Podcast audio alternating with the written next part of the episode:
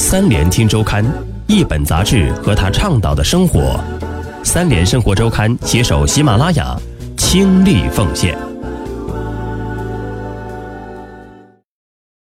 欢迎收听三联生活周刊，本节目由三联生活周刊和喜马拉雅联合制作播出。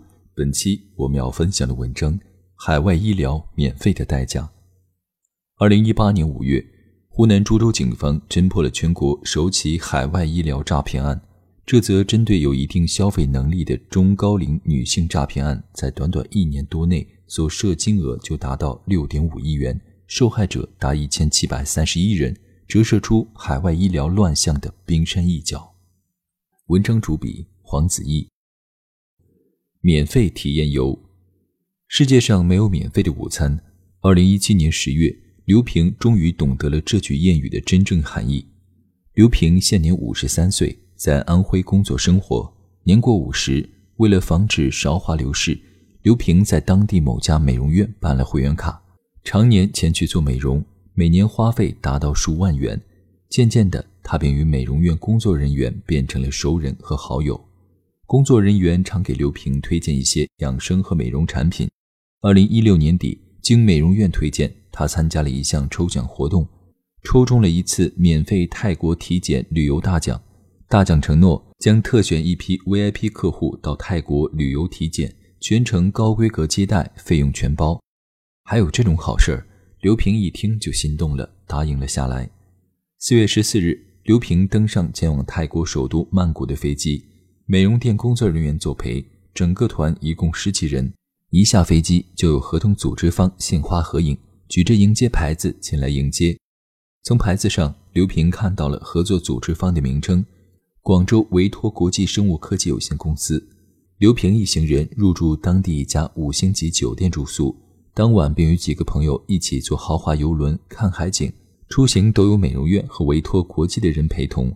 次日，他们还安排刘平等客户去泰国康民医院体检。上午被抽了无关血，之后便开始大量喝水。憋尿、做 B 超，医学设备、医护人员、体检流程看似都没问题。泰国康民医院是东南亚规模最大的私立医院之一。体检后，医院工作人员带领参观了医院。下午，医院教授在酒店给参加了体检的人员讲课，声称能检测出癌症，吃他们的药还能预防癌症。而很多风华正茂的女明星就是因为癌症英年早逝。整个课程听课者约二百人，均为国内美容院带去。现在想想看，其实就是洗脑。刘平告诉本刊记者，通过参观，他们一度感觉这是一个值得信赖的医院。转折发生在次日，当旅行团众人开始在曼谷周边游玩时，团内的人被一个接一个的叫去医院，单独就体检谈话。晚上八点，刘平也被人带到医院，接待他的是一位夏林教授。对方拿出刘平的体检报告，对他说：“他体内重金属超标，肝脏不好，有乳腺癌前兆，急需调理免疫系统治疗。而他们能提供调理的疗程和口服药，一共需花费约四十万元人民币。”刘平当即傻眼了，愣了半天，他开始心生疑惑。三个月前，他刚好在上海某三甲医院做了癌症检查，结果显示一切正常，并无患癌症兆。怎么来到这儿，凭一个最简单的验血就说我要患癌症呢？刘平因而对赛林教授说：“四十万元药价太高，自己没有钱治疗，没钱借钱也要治疗，否则很快就会得癌症。”赛林教授不由分说，刘平则称自己无法借到钱，双方僵持了不下半小时。赛林教授表示无奈，随即示意陪他一同在诊室的工作人员帮想办法。于是，刘平被陪同他的美容院委托国际工作人员带到另一个房间里，几人轮番劝说他想办法借钱治疗，否则后果会很严重，命都没了，还要钱干嘛？